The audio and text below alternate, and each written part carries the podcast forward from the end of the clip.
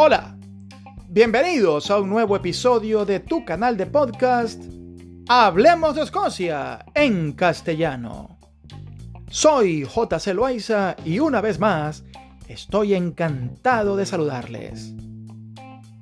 Nuestro episodio de hoy, el número 40, está dedicado a un hombre que resumió en su carácter y presencia, talento y elegancia, la mejor definición de un varón escocés.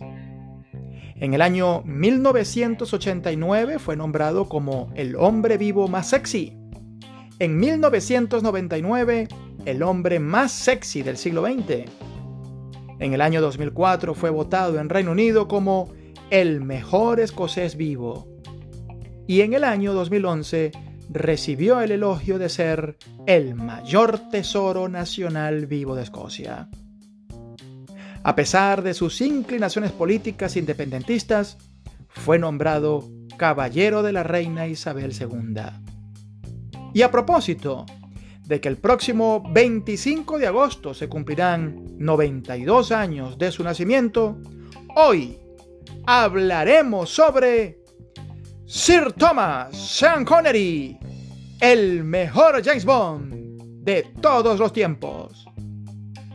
Acompáñame a descubrirlo. Su nombre original fue Thomas Connery, a secas. Nació en el número 176 de Fountain Bridge el 25 de agosto de 1930 justo donde hoy día se encuentra un hotel de lujo de una importante cadena hotelera internacional, el Hampton. Su familia era humilde y muy trabajadora. Su padre fue Joseph Connery, quien trabajaba como conductor de camiones en una fábrica de Edimburgo. Su madre, Effie McLean, trabajaba como doméstica a destajo. Y su hermano Neil nació ocho años después. Los bisabuelos paternos trajeron el apellido Connery desde Irlanda, con la gran inmigración experimentada a mediados del siglo XIX por la peste llamada la hambruna de la patata, estableciéndose en ese momento en Glasgow y trabajando en las rudas fábricas del acero y textiles. Su educación primaria se desarrolló en Bronzefield, una barriada céntrica de la capital de Escocia, algo cercana a su natal Fontainebleau. Al terminar la escuela, comenzó a trabajar como repartidor de leche a los 12 años en una bicicleta para la St. Cuthbert's Cooperative Society, que hoy en día es mejor conocida como los supermercados Scottmead, hasta que cuatro años más tarde hizo unas pasantías breves de tres años en la Royal Navy, que se terminaron por una úlcera duodenal que le impidió continuar. De su paso por la Royal Navy quedaron en su cuerpo dos tatuajes que marcan los grandes intereses en la vida de Thomas Connery, sus padres y Escocia. El de Escocia revelaba el eslogan Scotland Forever.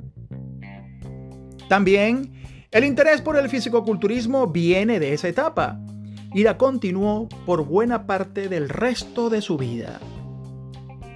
Al salir de la marina volvió a trabajar en la cooperativa, pero esta vez entregando leche como camionero. Fue salvavidas en las extintas piscinas al aire libre de Portobelo entre 1952 a 1955, cuando Portobelo era una referencia turística de hoteles resorts. En esa época, Thomas Alternaba el trabajo en Portobelo con la de prestar su cuerpo para posar a los estudiantes del Edinburgh College Art de la Universidad de Edimburgo. Esto debido a que ya lucía un impresionante físico musculado y bien torneado de 1,89 m centímetros de altura. Alumnos de la Escuela de Arte de ese momento, que llegaron a ser importantes artistas, recordaron a Connery posteriormente como un verdadero Adonis. Participó en el concurso de Mister Universo en 1953, quedando en el tercer lugar. Nadie recuerda al ganador, pero todos recuerdan a Sean Connery. En ese mismo año de 1953, Sean, como le llamaban los amigos, jugaba al fútbol amateur con varios equipos locales y regionales, destacándose como un gran dominador del balón. Estando de gira por Inglaterra con el equipo South Pacific, fue observado por Matt Busby, quien era el entrenador nada más y nada menos que del Manchester United. Busby le gustó el juego de Connery y le ofreció un buen contrato al escocés, quien estuvo a punto de aceptarlo, pero pensó que él, con 23 años, ya estaba cerca de la edad considerada como el declive para los futbolistas, los 30 años. Por lo que reflexionó al respecto y decidió concentrarse en lo que realmente le apasionaba, el modelaje y la actuación. Esta sin duda fue la decisión más inteligente e influyente para él en toda su vida. Sin embargo, su carrera profesional no fue exitosa desde el comienzo. Tuvo que empezar desde muy abajo, trabajar por poco dinero, alternar con otros oficios, aceptar papeles de tercer nivel, pero fue acumulando experiencia y buenas relaciones en el medio que más adelante proyectarían su estrellato. De esta forma, trabajó como utilero y actor en el King's Theatre de la calle Leven Road en Edimburgo. En ese entonces se recuerda que fue atacado en un pub por cuatro bandidos que querían robar su chaqueta y los neutralizó, mostrando sus cualidades de un verdadero James Bond. En la Navidad de 1954 llegó a Manchester, contratado para una producción de teatro, y es allí donde conoció y se hizo amigo para toda la vida del actor Michael Caine. En ese mismo momento conoció al actor estadounidense Robert Henderson, quien se convirtió en un elemento importante para el ascenso en la carrera de Connery, al obsequiarle un legajo de guiones de obras de Oscar Wilde, Henrik Ibsen, George Bernard Shaw, James Joyce y William Shakespeare, recomendándole tomar clases para mejorar su dicción y elocuencia, y le consiguió papeles para trabajar en teatro en Londres. En el año de 1955, estando en Londres, inició su carrera como actor de cine en el musical Lilacs in the Spring. En ese tiempo trabajó de niñera para el periodista Peter Nobles y su esposa, mientras vivía en la casa del presentador de televisión Liv Gardner. Y además Henderson le conseguía papeles de teatro a 6 libras la semana.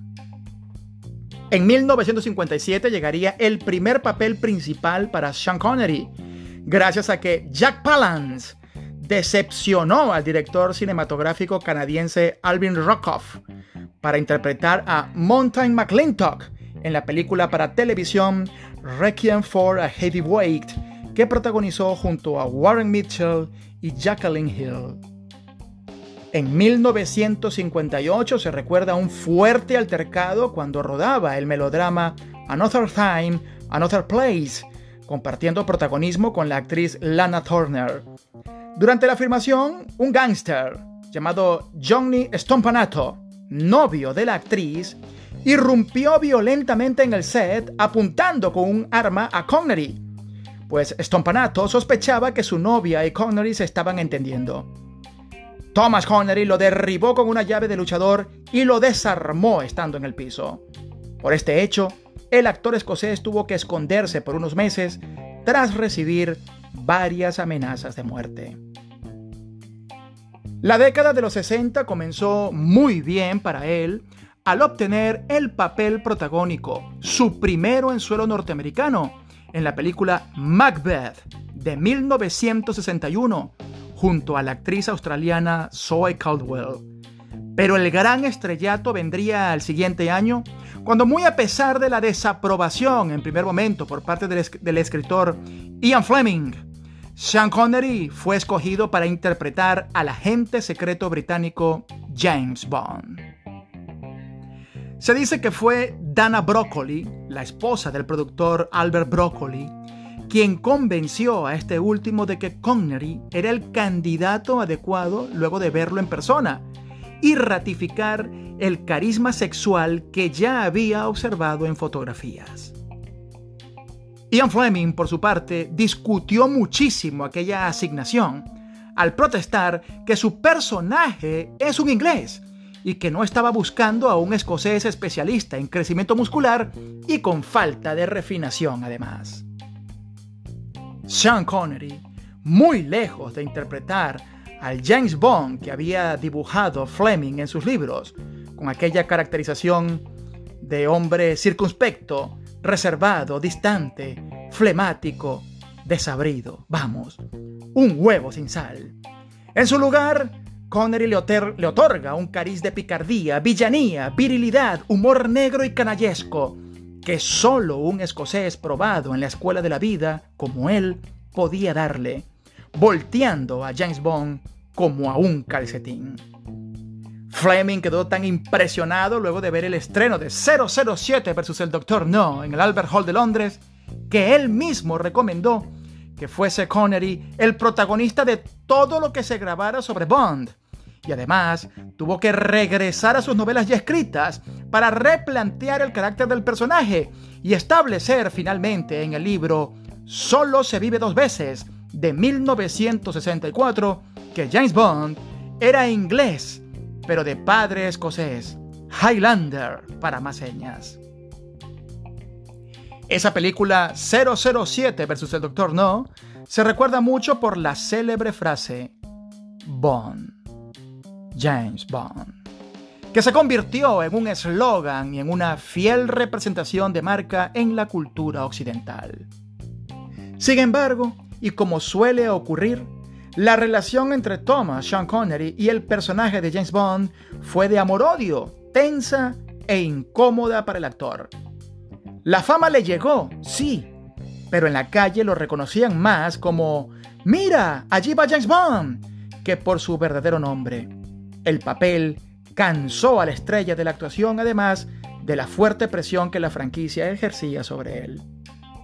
Luego del Doctor No vino Desde Rusia con Amor de 1963, Goldfinger de 1964, Thunderball de 1965 y You Only Live Twice de 1967.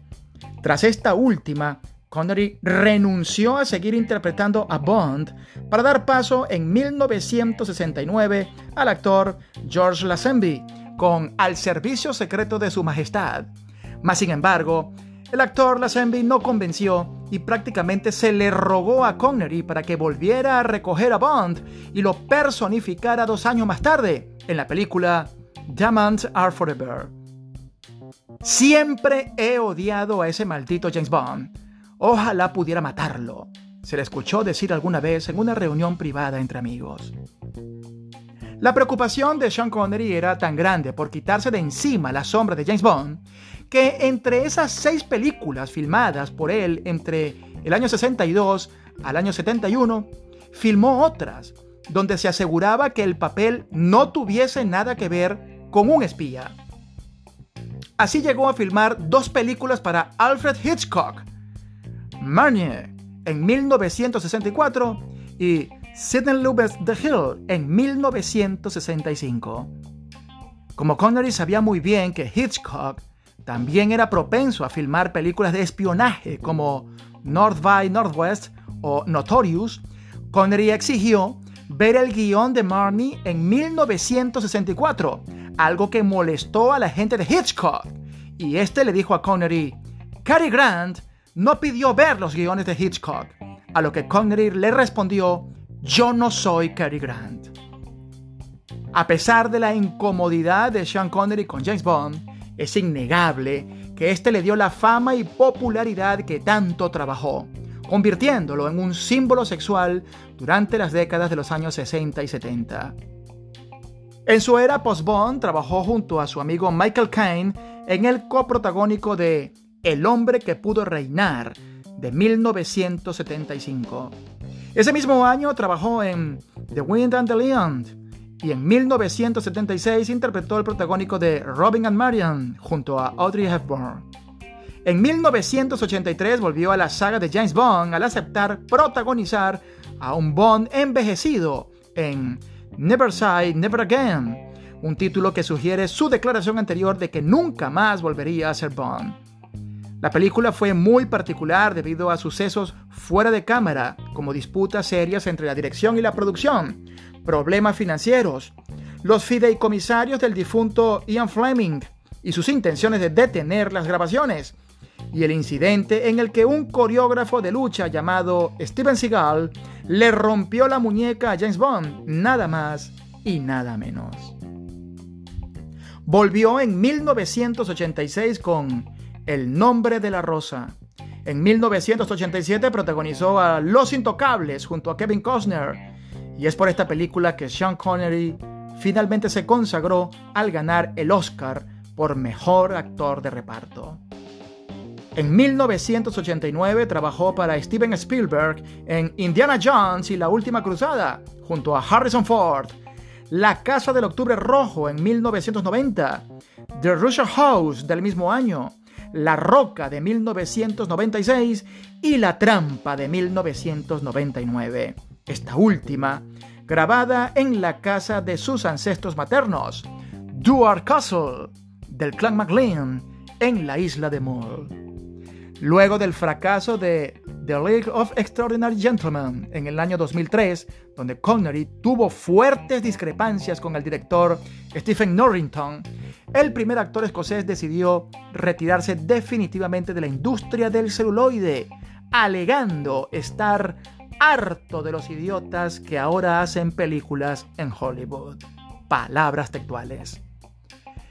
Previamente a su retiro, él había rechazado grandes papeles en películas como El Señor de los Anillos, el de Albus Dumbledore en Harry Potter y del arquitecto en Matrix. Un lujo que solo podía darse el ganador de un premio Oscar, cinco BAFTA y dos Globos de Oro.